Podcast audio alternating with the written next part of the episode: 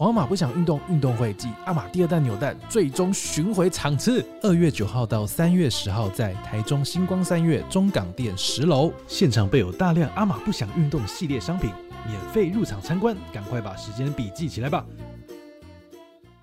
欢迎收听《陪你到黎明》第三十五集，我是志明。我是狸猫，大家新年快乐！新年快乐虽然新年可能快要结束了，对，大家过年的时候可能看了很多片。对，我们今天来聊聊我们各自在 Netflix 的我的片单里面的影片。我们主要分享可以是那种看完的、啊，或者是看到一半的，或者为什么没有继续看的？哦，也可以，也可以。对，因为我的片单里面就是存了很多，就是可能网络上推荐，或者是 Netflix 自己推荐，或者朋友推荐的。对，那话不多说，我们直接开始哦。嗯我先分享一部我昨天才看完的片，嗯，它的名字其实很菜市场、菜西亚，什么？它叫《站立零度线》。哦，它的内容其实很单纯，它就是有警察，他需要移监，就是把犯人移动到下另外一个监狱去。对对，那在移监的过程中，他们发生意外，就是被人家类似打劫这样子。嗯嗯嗯，对，然后就是很精彩。劫我怕我怕讲太多，就是对，有点像劫球。嗯对我怕讲太多，就是会破梗。嗯。然后它是电影，它不是影集。好是电影，对，但有一个让我很意外的是，它是 Netflix 自己出资出品的 的影电影，很意外是是什么意思？因为因为 Netflix 出品的那个影集啊电影啊，我看过很多部都是很难看到，我看都看不完的。呃，其实这好像是他们在自创影集、自创电影上面一个很进步的一个表现，因为他们最初真的是这样，很多自创的影集都很难看。对，可是好像从今年吧，还是去年年底的时候，开始嗯有一些很厉害的，比比如说那个《经济之国闯关者》，哦，他也是对对，他也是他们自己做的。这部也是我的片单上面的，嗯，但是我已经看完了。你看完了？你也看完了吗？你说《经济之国》吗？对我看完了，我看完了。对，这部也是很推，这部应该很红，不用我们多做介绍了吧？嗯，它是一部日本漫画改编的，它是一个有点像以前那个大逃杀的那种概念，可是又把它做得更游戏化，对，好，蛮蛮精彩的啦。那再来一部，我觉得这个其实大家应该也都知道，我就只是 顺便再讲一下，就《晋级的巨人》。这部非常红啦。但是这部呢，我觉得像狸猫啊，狸猫虽然他蛮爱看漫画，可是他看动画居然是最近的事情。对我这一部，其实我到现在才看到第三季而已吧。但是 嗯我最我以为这部是近几年才上，没想到已经是好几年前上的嘞。对对，那以我原本就有看漫画的角度来看，就是它漫画的就是画风比较随性，嗯，比较草一点。对所以它动画就变得非常流畅，然后再加上色彩，嗯它可以弥补我看漫画有一个很大的缺点，你知道是什么吗？嗯，因为我看漫画它黑白，然后有点潦草，所以我会分不清哪一个角色是谁。哦，，对，但在动画中它就是有颜色，然后也有声音每个角色声音都不一样，所以就很好辨认。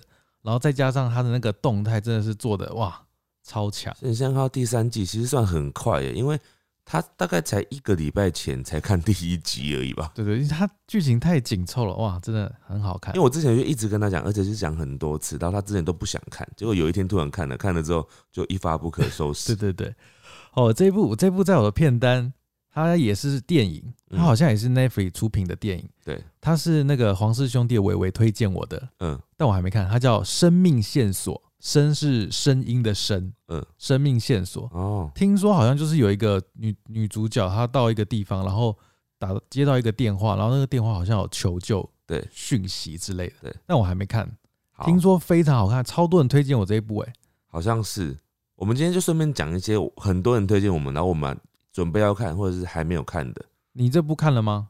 还没看，我也有加到我的片单里面。嗯哼哼对，再来这部呢，我看了一开始的，然后它很特别，但我推荐我的很也是蛮多人的，大家也都是一发不可收拾，一直看。因为像今年啊，很多人说今年是动画很重要的一年，因为很多之前就一直在连载的动画，到今年有一个结局，或者是有新的一季，真的假的？像什么《进击的巨人》嘛，然后嗯包含呃《约定的梦幻岛》，哦，我知道这部也在我片单里。嗯，我们待会可以讲一下。但是另外这部就是有些人都忽略了，但是事实上也是很多人喜欢，它叫做《新石纪我知道这部就是我下一个要讲的片单诶。》啊，真的假的？因为也是你看过了吗？没有，我也没看过，也是人家推荐我的。嗯，我看的前面的很好看，你可以讲它的开头，因为它开头我觉得很多 bug 哎、它就是，可是这种开头你就是当一个设定，不用去想说什么啊不合理干嘛的。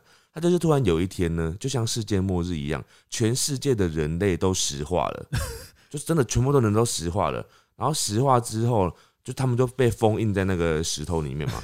然后就有一个肌肉很发达的人，嗯，就就跟少数的一两个人，就主角群啊，他们嗯就是经过了几千万年之后呢，他突破了那个石头了。然后呢，他还活着。对，然后突破 突破了之后，他发现啊，我果我果然撑下来。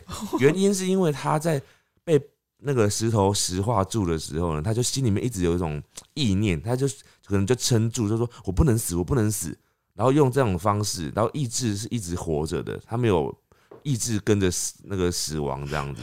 我觉得超扯。然后，然后他因为这样子就是撑开来那个石头之后呢，一开始主角不知道到底过了多久，嗯然后他找到第二个生还者，就是他也过了半年后之后，才有另外一个人撑开来，然后出来是他的朋友。等一下这不是超多 bug 啊？为什么你活那么千年不吃东西对会？然后另外一个人人就跟他讲说啊，我们已经活了几千几百年了。然后那个人就说，你是怎么知道我们就是活这么久，有对，就是过时间过了这么久？他说，因为我每天都在算，就是他在石头里面的时候，他每天都在算。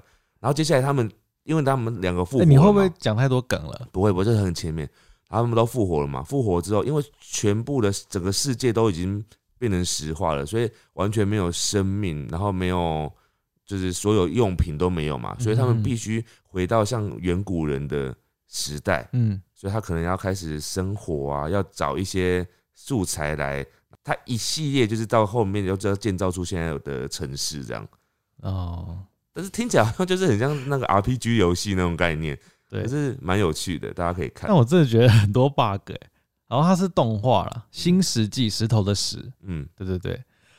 然后在这部啊，它在我的片单待很久，但其实这部是我没看完的。嗯，它叫《末日列车》，哦，你有听过吗？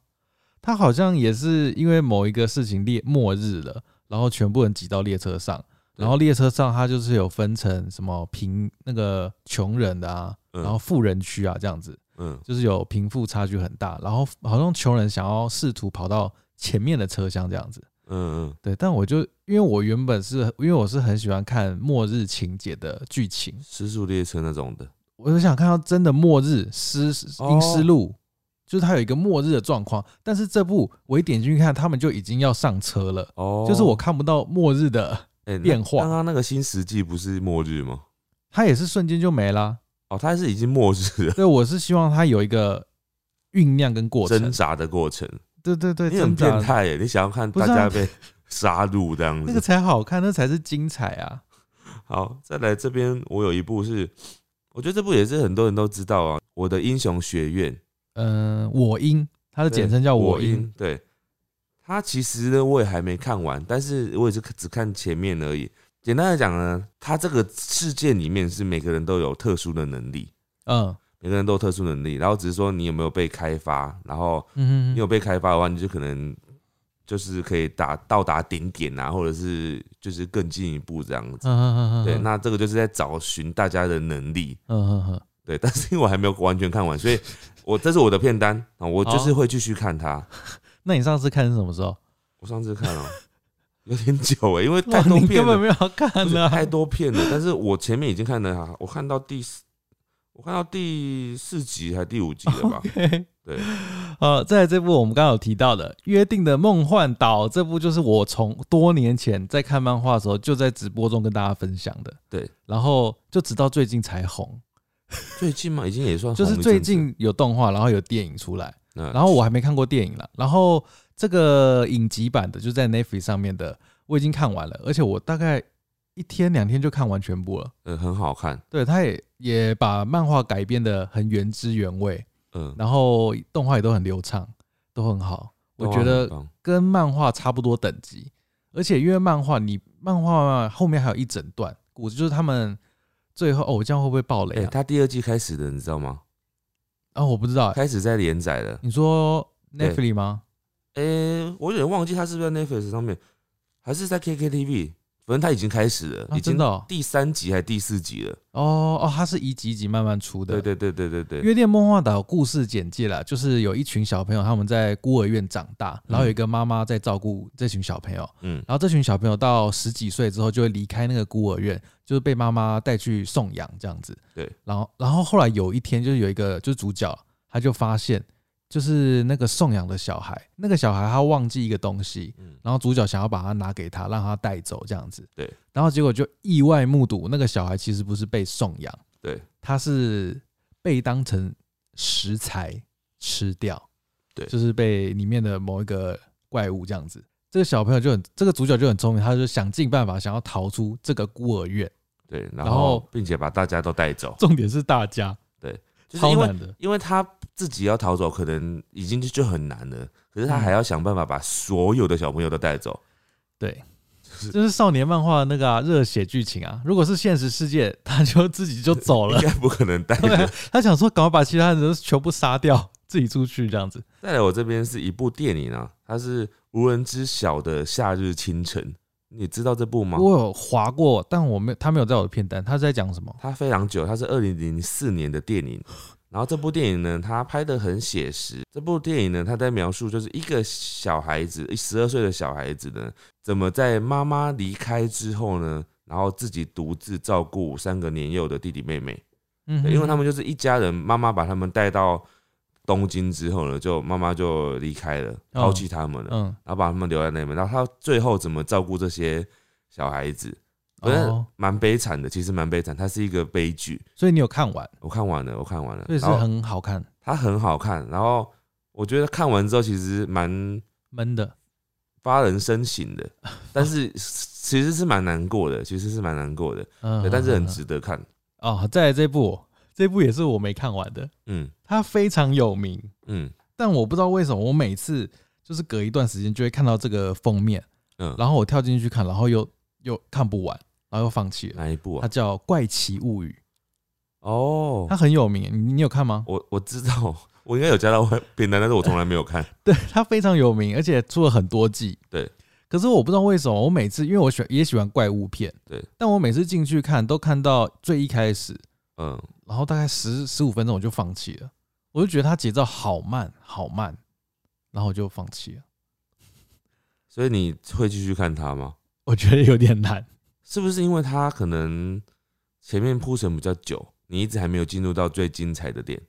我觉得我觉得是，但是就是他就一直让我没办法进入那个状态。因为这部很多人推荐过。对啊，很多人推荐，也很多人看。好，再来这部呢，我不确定你有没有看过，但是我是完全还没看到哈，《鬼庄园》我也是有看到那个截图，但我没有看过。啊，但是这部你是还没有看对不对？这部我是非常多人推荐，然后我加到片单，我一直想要看，但是我单纯没看，只是因为我还没有时间去点进去看而已。哎、其实我们这样聊下来，我们那个片单很多片我们都根本没有看看完啊，但是片单本来就是一个你准备要看，你 有接下来有空了之后会看的片嘛。它它好像是一个很有深度的鬼片。你知道鬼片我最讨厌的就是没有内容、没有剧情的，它单纯就是为了杀而杀的。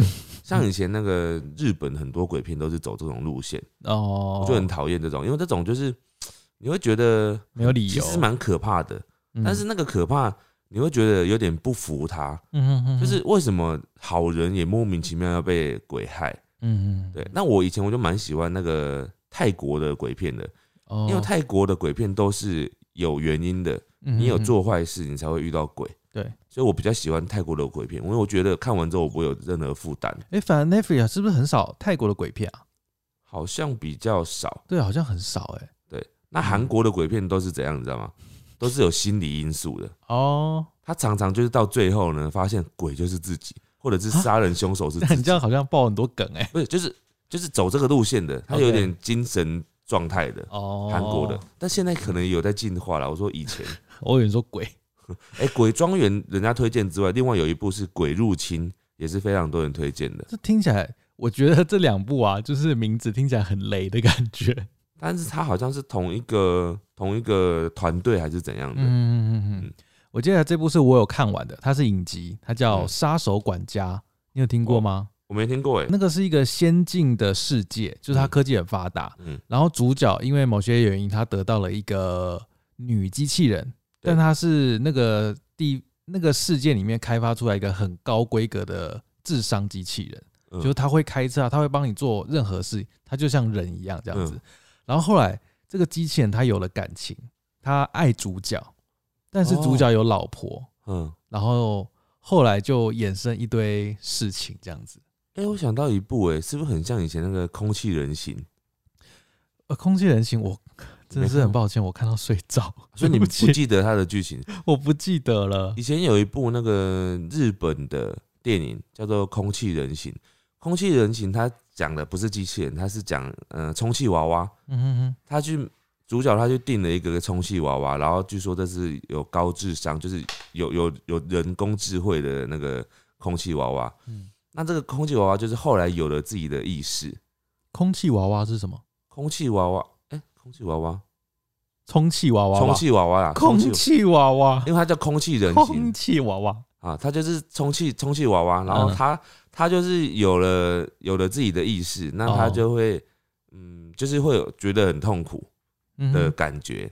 那部也是蛮好看的，嗯，对，但是因为太久了，我已经忘记它的结尾是什么了。哦你也不能讲结尾啊，我们今天是分享大纲。我只记得好看，但是我忘记结尾了。呃，在这部啦也是非常红的，你应该有看过，嗯。也有第二季，它叫《安眠书店》，哦，有。你有看完吗？两部。我看第一季而已。哦，你看第一季，第一季比较好看啦。啊，你有看第二季了？我看第二季，它的大纲就是男主角是一个书店的店员，对，然后他意外就是爱上了一个来他书店的一个，读者，对他爱上来书店的一个读者，嗯。然后后来他就想尽办法，就是不着痕迹的靠近女主角，就是很自然的侵入他的生活，很变态啊。对，都是很变态的 方式。然后女主角就觉得，哎、这个人好像跟我蛮合的，怎么那么了解我这样子对？但实际上他是透过一些方式，有点变态的去了解他。这是非法的，但是他表面上让女主角觉得是自然而然的。它算是一个悬疑推理片，对，非常非常好看。啊。再来有一个，它不是剧情片啊，但是你应该知道，它就是世界小吃。你知道那部吗？我有点开大概十秒，它就是一个节目啦，然后它它有介绍就是世界上各地的一些美食。嗯然后我那时候看的时候，就是因为它有介绍到台湾有一间店，嗯就，是那个林聪明那个砂锅鱼头然后我还特地去嘉义的时候有去吃，所以它是很长的一集嘛。呃，不会很长，但是它就是一个段落一个段落，比如说他也会介绍日本的，呃，比如说东京啊、大阪的的哪一个食物这样子，嗯，它是一集里面会诊了很多地区，是不是？对。但是我有点怀疑，我就想说，它到底算不算叶配还是怎样的？但是我觉得应该不是叶配，嗯，可是他就是他自己选定，他的选定的标准我也不知道。哦，对，但是他拍的很好吃，所以你想要就是看那种美食节目的时候是一个好选择，嗯然后没有什么压力，因为你不会像看剧情片会紧张啊这样。嗯哼哼哼哼，在这一部我是也是很知名的，它叫《黑镜》，嗯，你也看过吧？它出了非常非常非常多季，对，它每一季都是大概两三集，然后每一集大概是一个小时内吧。好久了，他出好久了。对对对，它出很多集，然后每一集都是在描述可能现代科技带来的人性的黑暗面。对，对，它剧情非常非常广泛，然后非常的科幻，嗯非，常的奇幻。对，这个应该大家都很熟，都会有听过了。你有什么印象？《黑镜》里面哪一集你有印象的吗？我忘了欸、还是我现在点开？啊，其实我也都没什么印象，因为我最近都没看，我是很多年前看的。它其实那个风格啊，有点像，如果你们以前有人喜欢看日剧的话，日剧啊有一个《世界奇妙物语》，嗯。我一直觉得他们有点类似，嗯嗯嗯，就是《世界奇妙物语》啊，它就是每一集大概可能二十分钟，甚至再长一点点，嗯，然后它就是短短的短短片，会呈现一个完整的故事。嗯嗯嗯。像我印象有一集非常的印象深刻的是那个美女罐头，嗯，你有知你知道这个吗？我知道，美女罐头呢，它是很有名的那个七夫木聪演的主演的。美女罐头呢，这个东西是一个就有点像即食包、即食罐这样子。那它就是只要把它泡到浴缸里面呢，过几分钟之后就会生出一个美女来，啊，非常的超现实。嗯，然后他在讲说，那个美女罐头上面呢，每一个罐头都代表着一个美女嘛，啊它都有自己的个性设定，然后外表长相都不一样，甚至是就是它在你家生成出来之前呢，它的来到你家的原因，或者是他刚刚做了什么事，他都会设定好。嗯，比如说嗯，呃，这个女的可能刚刚跟她的好朋友吵完架，然后下雨，然后来到你家，然后你你才让她在浴室里面洗澡，嗯所以她出来的时候已经设定好这个剧情了。嗯，然后出来之后，她就会，她不是机器人哦，她出来就是很像一个一般正常的一个美女这样，就开始跟你互动。嗯哼哼。对，所以我觉得这个很很有趣，也非常的变态 我觉得我记得这一部啊，它在那个 YouTube 上面也有，啊，搜寻得到，对对对，它好像是整部被放到 YouTube 去了，对对对。但我不知道现在有没有因为版权关系被下架。嗯。嗯，那黑镜也是类似这种奇特的类型，对我刚刚有找黑镜的那个几部了，因为它太多集，我看到有一集有一点点印象，它有一集叫《约会城市》，嗯。就是那个故事里面也是一个很先进的科技，然后发展出一个约会城市，它就是会根据每个人的呃需求，嗯。它会自动帮你配对一个约会对象，对。然后它就会跟你说你这个约会对象是非常的 match，非常的合这样子，嗯对，然后就开始约会这样子。嗯。但是后来他们就会发现，这个约会城市好像有一定的逻辑，嗯。好像不是真的代表他就是完美的一对。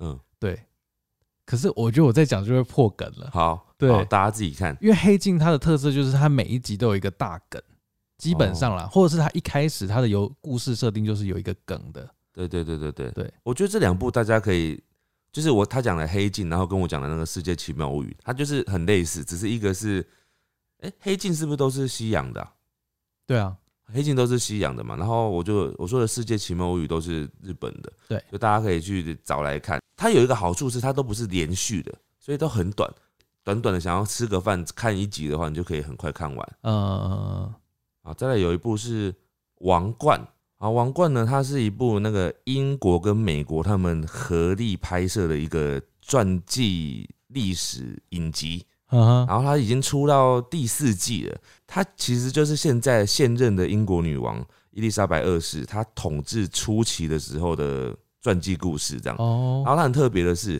我记得伊丽莎白女王她曾经讲过啊，她说没想到我在还活着的时候就可以看到自己的传记，所以就是很特别，因为一般的传记都是人死了之后才会拍的嘛，对对对，所以这部他自己有点像背书过了，他自己说他也有看，然后就他知道剧情这样子，所以呃，我觉得真实性可能很高，因为我反而觉得他活着的话，真实性是会比较低呀、因为他可能会希望故事的导向是他希望的样子，啊，但是因为不是他，他不能控制这一切啊。不一定啊。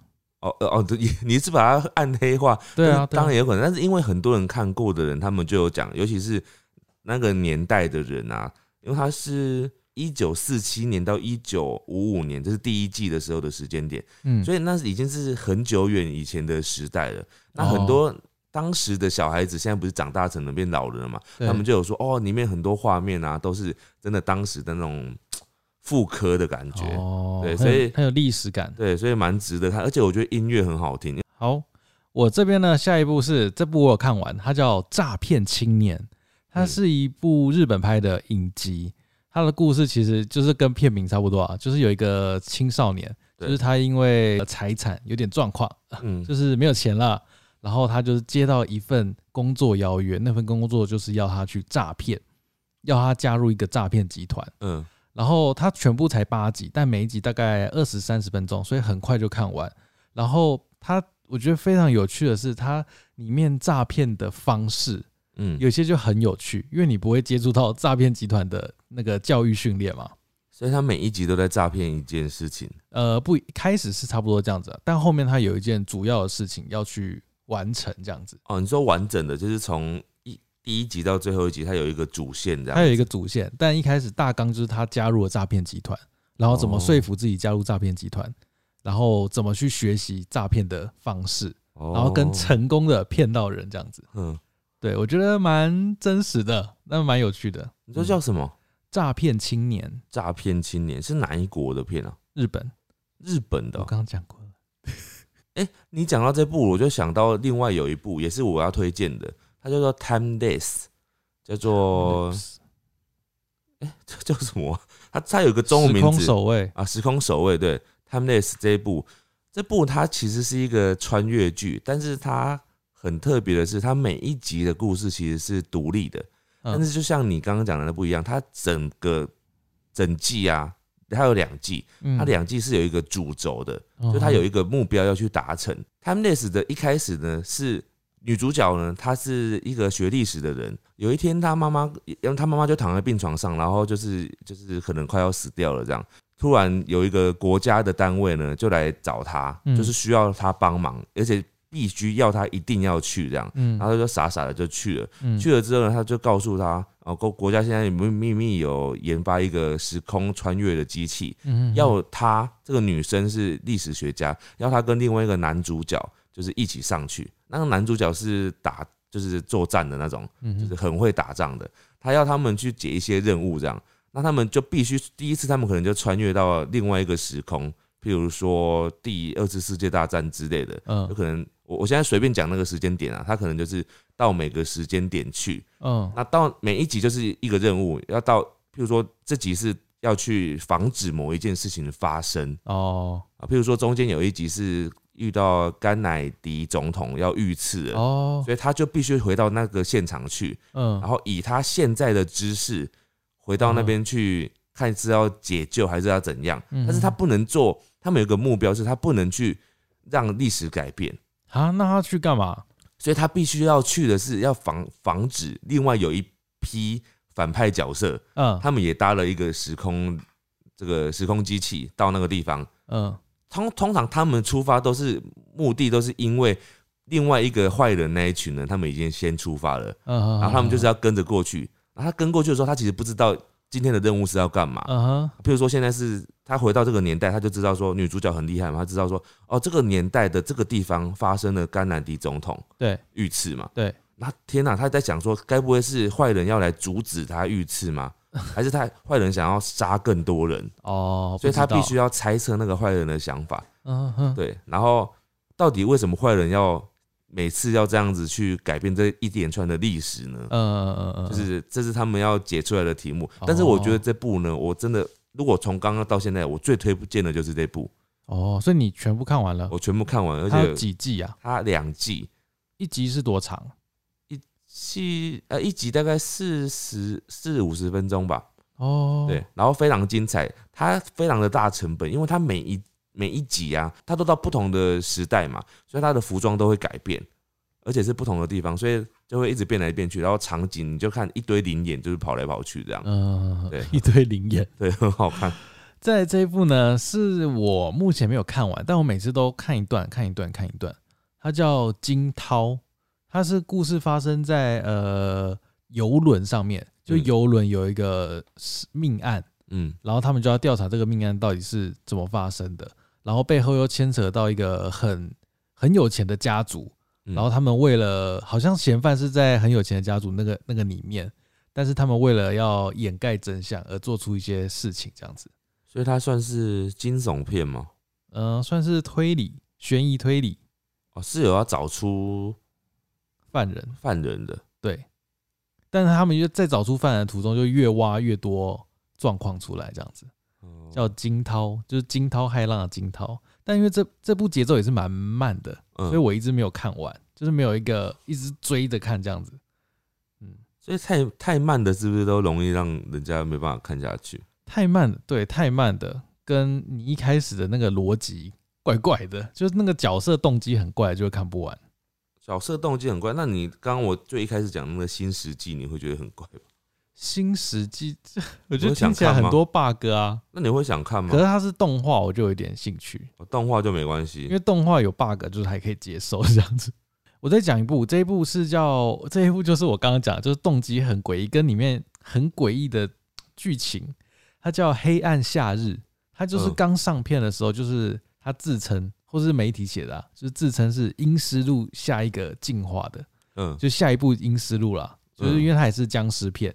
因为你知道《阴尸路》出到几季吗？超多季的、好像快十季。嗯，好像差不对多，，然后这部就是主打他是英斯路的接班人这样子。嗯，然后我看第一集，就是 他的僵尸是那种他一变啊，他是会飞奔的那种僵尸，有点类似那个韩国你要说像七星种，对，有点类似会那种奔跑。但他最诡异就是他前面好像第一集吧，就是有一个角色一直铺陈，就是嗯他那角色是有剧情的，然后结果到一半他就突然就死了，嗯嗯嗯嗯然后想说，嗯，那刚刚前面都在干嘛？然后你就会很疑惑。然后他也不是变僵尸，他就是突然就就死了。嗯，所以你不推荐吗？我个人是不推荐，因为就你觉得嗯不合理是不是？对，如果喜欢看僵尸片的话，可以绕过这一部。我们帮大家省时间啊，就是你不好看的片就不要再看了。哎、那你有看那个吗？后羿弃兵吗？没有，哦，我也没有看，但我这是加到那个里面。可是这部就是也是很红的，但是就是嗯我我以为你有看，结果你也没看，嗯，没有是看。完全不知道这部哦、我听过啊，但也是就觉得好像没提不起劲。那还有一部我非常大推，可是它现在已经没办法在 Netflix 上面看了，你要从 KKTV 才能看到。嗯，它叫做《只有我不存在的城市》。哦，这部最早之前呢是狸猫推荐我漫画，那是很久很久以前。然后后来我在 Netflix 上面有看到它的动画版，它也有真人版。那现在真人版还有，但是动画版在 Netflix 上已经没有了。哦，对我非常推荐动画版，嗯动画版它从头到尾就是整个故事非常流畅。我是一个没有看过他漫画版本的人，嗯然后这部呢也是我看了之后呢，哎、因为一开始他是在 Netflix 上面看到的嘛，那我看到的时间是去年，就是二零二零年的十二月二十九号还是二十八号吧。嗯结果我看到的时候，他快到期了，他说他十二月三十一号之后就停止了，嗯，我就很紧张哦，我就一个晚上还是两个晚上我就把它看完了。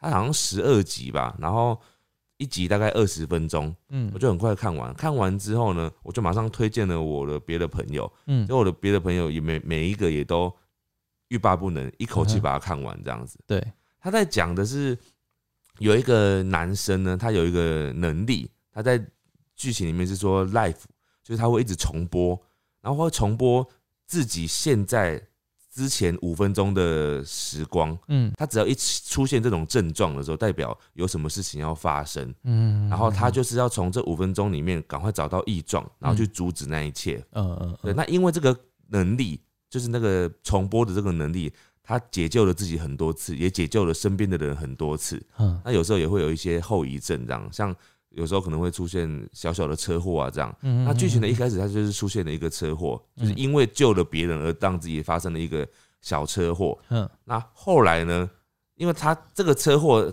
当天呢，他就介绍带出他的那个妈妈来到了东京找他。嗯那妈妈出现，带出了他一个童年回忆。呃，好像小时候有发生过一件事情，是他们班上有人被绑架。嗯那这个妈妈当时就是不想要让小孩子有太多阴影，所以刻意去拜托警方，就是哦大家不要一直报道啊。所以他很多记忆都有点丧失了，这样。嗯，对，结果长大之后呢，这个妈妈就再度提起这件事情，嗯然后不知道为什么，她突然她就回到了小时候的时光，她就直直接从那个时候开始重播了。就是他要回到小时候去 解救一件事情，这样子本来应该是五分钟嘛，结果他突然回到那个小时候去重活一遍这样子。哦，好可怕，其实蛮可怕的欸。但是那部剧情非常好，嗯然后他把那个，因为他是二零零六年的动画哦，他那个时候就把穿越剧穿越的很厉害。对，在这一部呢，这部也是非常红的啦，然后也有很多季，它叫《纸房子》。哦纸房子你就看过了吧？我知道，它是一部一直在讲，西班牙片，对。它的剧情大纲就是有一群抢匪，然后有一个很聪明的抢匪，他就是聚集一群人，嗯。然后就试图要去抢银行，嗯。然后全部都想好了，就是怎么偷、怎么抢、怎么逃，全部都讲好了。很有趣的是，它里面每个角色的刻画，因为有些角色是情绪很不稳的，嗯，那有些是很会算计的，然后他在里面有一些计划过程，他们就会起冲突，然后就会回到那个人的回忆，然后去回忆那个人他是小时候是因为什么样的事情，他变成了这个个性，哦然后导致影响了他们的计划，甚至有些会造成他们的那个抢劫计划嗯，差点失败这样子。哎、他是有点像那个啊，幻影女团啊，有点像西班牙的幻影旅团，就是幻影旅团猎人里面的幻影旅团，它里面不是但他们没有能力啦，哦，他们就是一般人啊。但但是但是他每个人个性不一样，导致他可能会做很多不同的判断。对，好，所以你觉得很推荐？我觉得蛮他已经结完结了吗？还没有啊，他很多，哎、你没有看到最后是不是？没有，我只他很看前面，精彩，他非常非常精彩。因为你一直在讲，然后它是西班牙文，所以每次我听就是，我就有时候会容易完全抓不到字根的那种感觉。因为像你看美剧的话，或者是英国的，你多少还有一些字根知道，嗯哼，就会觉得好像比较亲切一点点。没差，因为我看那部我都是直接转西班牙文看，哦。因为我我很不习惯，就是它明明是西班牙剧，然后因为 Netflix 很贴心，它会换成英文的语音嘛，哦然后我就觉得他这个嘴型跟他声音对不起来，对，应该要看原文。就很违和啊。对，对，我就看听原文这样子。好再来这部片呢，是一个真实犯罪案的纪录片，嗯，然后这部片叫做《公然诱拐案》。嗯哼，这部片很精彩哦，就是它是纪录片，然后它记录着有一个人呢，他呃被邻居诱拐，嗯，然后的过程。一开始就是有一个小女孩，然后她就失踪了，然后失踪后来发现呢这个失踪是因为她被那个邻居的一个爸爸嗯就是诱拐了。嗯，而且这个，个邻居呢，他就是很擅长操纵人心，嗯然后因为他长得很帅，然后很迷人，不止诱拐了这个小女孩，他也诱拐了这个小女孩的妈妈。而且它里面最荒谬的是，他连爸爸都不放过。哈，大家自己自自己去看，非常的。它虽然是纪录片，但是非常精彩。哦，然后它是二零一七年的片子，嗯嗯嗯，在207 Netflix 上，面现在还找得到。嗯嗯嗯嗯嗯，我接下来这一部哦，应该是我，因为我原本已经忘记这一部了，但我刚刚看到名字，我瞬间想起来，然后我就想起这边的剧情非常的好看，非常精彩，也是悬疑推理片，嗯嗯，它叫《罪人的真相》，你有听过吗？好像有听过，但我没有看。嗯，它好像没有到那么红，嗯但它第一集啊，因为我那时候有时候也是，因为我喜欢悬疑推理嘛，对，我有时候也是就是随意点进去，就不抱希望这样子，因为有时候太太常看到雷片了这样子。他点进去前十分钟也是蛮闷的，我就差点快放弃了。嗯嗯嗯。然后就是有一对夫妻，就是他们要去海边玩，前面就是他们的居家生活嘛，很日常这样。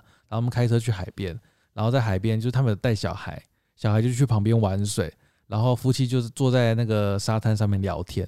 然后突然那个女生，她就听到隔壁很吵，就是在嬉闹那种年轻女生、嗯年轻男女这样子情侣，然后打打闹闹、打打闹闹。然后突然那个女主角听到那一群年轻人里面就开始放一首歌，嗯，然后那个女的听到那首歌之后，就开始陷入好像回忆什么，就好像那女生进入另外一个状态，嗯就感觉不太对。对，然后没过多久，那个女生就站起来，嗯。冲过去，拿着她的水果刀往其中一个男子狂戳、狂插这样子。嗯嗯然后她那时候都是失神的状态，嗯，然后醒过来的时候，她已经把那个男生杀了，然后全部沙滩人都在尖叫这样子。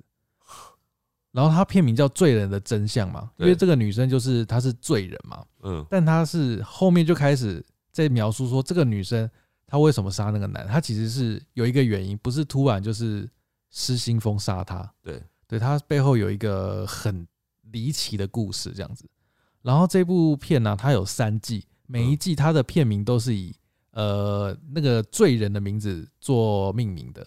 像第一季的罪人，我刚刚讲的那个女生就是叫寇拉，然后后面还有别的人名这样子。啊，所以每一季是一个完整的故事。对你看到最后，你就会觉得，你就会知道他当初为什么会做这个事情这样子。听起来很想看诶、对，它是悬疑推理。所以它现在有三季，对，三季我都看完了。它还有会有下一季吗？我觉得它很容易会有下一季，因为它每一季都是一个人，独立的故事，对，都是独立的故事。哎、好这部可能是我刚刚看过来啊，影集里面除了很有名的那种纸房子、很知名的之外，这一部算是蛮很好看，但是好像没那么知名的影集。啊，罪人的真相。对对对，好，那我们做一下总结。好了，你刚刚你心目中的第一名一定要推荐的就是最后这部，是不是？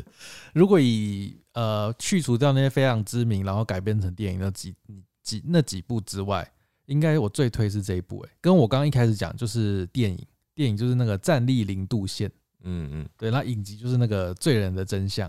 那我整个里面最推荐的，嗯，你猜是哪一部？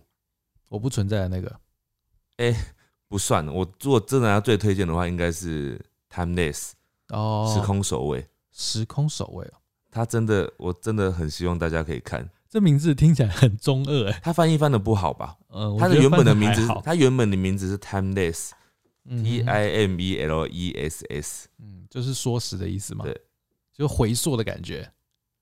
呃，应该是吧？好，那我们今天 Netflix 的片单差不多推荐到这样子啊。那也许大家还有心目中很棒的片单，你也可以留言给我们。五星战将，好，来到我们的 Podcast 五星战将的时间啊。那我们今天会开始念的是 Podcast 的留言，因为我们今天录的时间就是在过年前啦，那所以我们上一集那个 YouTube 那边的留言，我们可能会没办法念，我们会留到下一集念。对，那首先呢，这一个人是叫哀怨的乐子，他说你好，真的可以陪我们到黎明。前阵子看了一个恐怖小说，讲到半夜有女鬼在复仇的故事，一整天看不完。晚上睡觉的时候不敢没有声音的时候听，就打开 Podcast 听我们的这个声音，慢慢入睡。隔天早上起床还在巡回播放我们的 Podcast。哦，他说整个镇压住噩梦发生的可能性，非常感谢我们。哎、这是看到鬼故事害怕不敢睡觉的话，好像这的确是个好方法，因为你至少知道有一个真人在在在跟你讲话的那种感觉。对，好，再来是啊 C H I Y I H L I N 区一区一令吧。好，他说没有在使用 I G 的我，一直很喜欢志明和狸猫，喜欢志明沉着冷静，也喜欢狸猫的逗趣还有孩子气。自从回台湾以来，我的生活总是郁闷，也因此，当我发现皇阿玛频道时，作为猫奴的我不由得眼前一亮。后来衍生到，不论是志明狸猫的个人频道，或者是志明狸猫与志明狸猫的日常频道，我都非常喜欢。更在我自己无聊的日常生活中，养成了反复聆听妈妈信箱，还有陪你到黎明的好习惯。不知不觉间，我已经太习惯随时有你们两位声音在我耳朵里面的感受了。这次留言想要跟大家分享，我高中时候被性骚扰的经验，是我在日本游学时发生的事情。众所周知，日本早晨的电车是拥挤的吓人，甚至时常需要有人手从后面辅助将人群推进车厢内。在这样人贴人紧密站立的时候，就容易产生邪念。我并不是我并不是什么长得好看的人，没有致命的性感，也没有狸猫的帅气，更不是大众认知上会被下手的女生。但在那样的场合下，也变成了痴汉下手的对象。事情发生的当下，我其实一无所知，或者说那样人贴人的时候，哪怕有任何怪异的碰触，也都会觉得是对方的无心之使。因此呢，即便我觉得身后有持续性的触碰，但是我连头都没有回，一直到下车，附近有一个好心的女学生才走过来拍拍我说，让我去厕所里面处理一下，我的裤子后面有一些白白的东西。哎呀，哇塞！好夸张哦！那时候我才反应过来，原来我遇到了痴汉。嗯，作为妈妈信箱粉丝，我好几次都想要提笔写给你们写信，可是因为写出来的内容往往过于负面而作罢。这也是因为听到知名礼貌的 podcast 性骚扰的这集才有感而发，决定留言。本来我还想分享长期被父母情绪勒索以及曾经遇到几次灵异经验的内容，那不过还是因为太长了，所以我就此停下。希望未来有机会能够再跟大家分享。好，谢谢你哦、好，好可怕哦！真的、他是直接那个哎、射出哎、你讲的好写实哦。那有什么好那个？他他就是这样子做啊，那你抓不到人啊，你可以把那个收集起来，然后去告他。啊验 DNA 这样哦，算好恶心。再来，这个叫爱本丸，他是晚肠粉报道。晚肠粉每一期节目都好用心，时长也很过瘾。跨年这一集，狸猫跟志明特别的和谐，彼此没有争执跟抢话，觉得很棒。我们还是会被嫌弃讲话，是不是？抢话特别的和谐是指就是我们很安静，很安详。现在这位是 Emily，她说棒棒棒。其实现在小学生基本上都知道，我们班有二十九个人，但有二十个人左右知道我父母是蛮同意性教育的。我刚刚这句听不懂哎、什么意思？我们班有二十九个人，但有二十个人左右知道我们父母蛮同意性教育的。他可能有漏字，哦，对不对？对没关系，你持续下去。好，好，结束了，他结束了，就这样。好，谢谢你。再来这位是雨熙，听到自己分享事情被狸猫跟志明念到，真的超开心的。喜欢这系列，早上上学心情不好，听的心情都会好起来的。谢谢你，雨熙。好，再来这位是想不到昵称的女子路过，节目很有趣，画图的时候多了一个选择。刚刚听完最新的一集，都觉得好痛哦，可能是那个受伤的那个那个吧，有一集是聊很痛的一集，很痛。对，也许每次投稿可以定一个开始到结束的时间，这样或许可以比较有效率的筛选留言。嗯我们筛选已经是从很多很多里面筛选出来了。对对对对对。再来最后两位，这只叫 Usta 吧，他说感觉志明的台语被狸猫带坏了，没有啦，没有这回事，还好还好。本来就没有到非常好。最后这位叫破解王，他说破解王。开车好伙伴，每次听完声音版的，都会再去看有猫的影像版，真的很喜欢陪你到黎明。自己开车能够大笑，超疗愈的，而且遇到三宝不开心就能尽快恢复心情。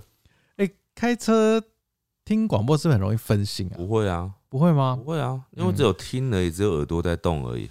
他说真的是必须马上发扬光大的 podcast。哇谢谢你哇哇！希望一周可以多出几集。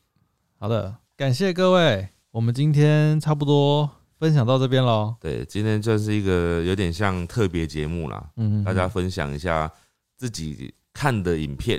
对对对那如果大家在那个 YouTube 版本底下呢，也可以告诉我们你自己推荐的私藏的影片，因为很多其实可能我们自己也完全没有听过的。嗯嗯，好，以上大家祝大家过个好年。嗯，大家拜拜。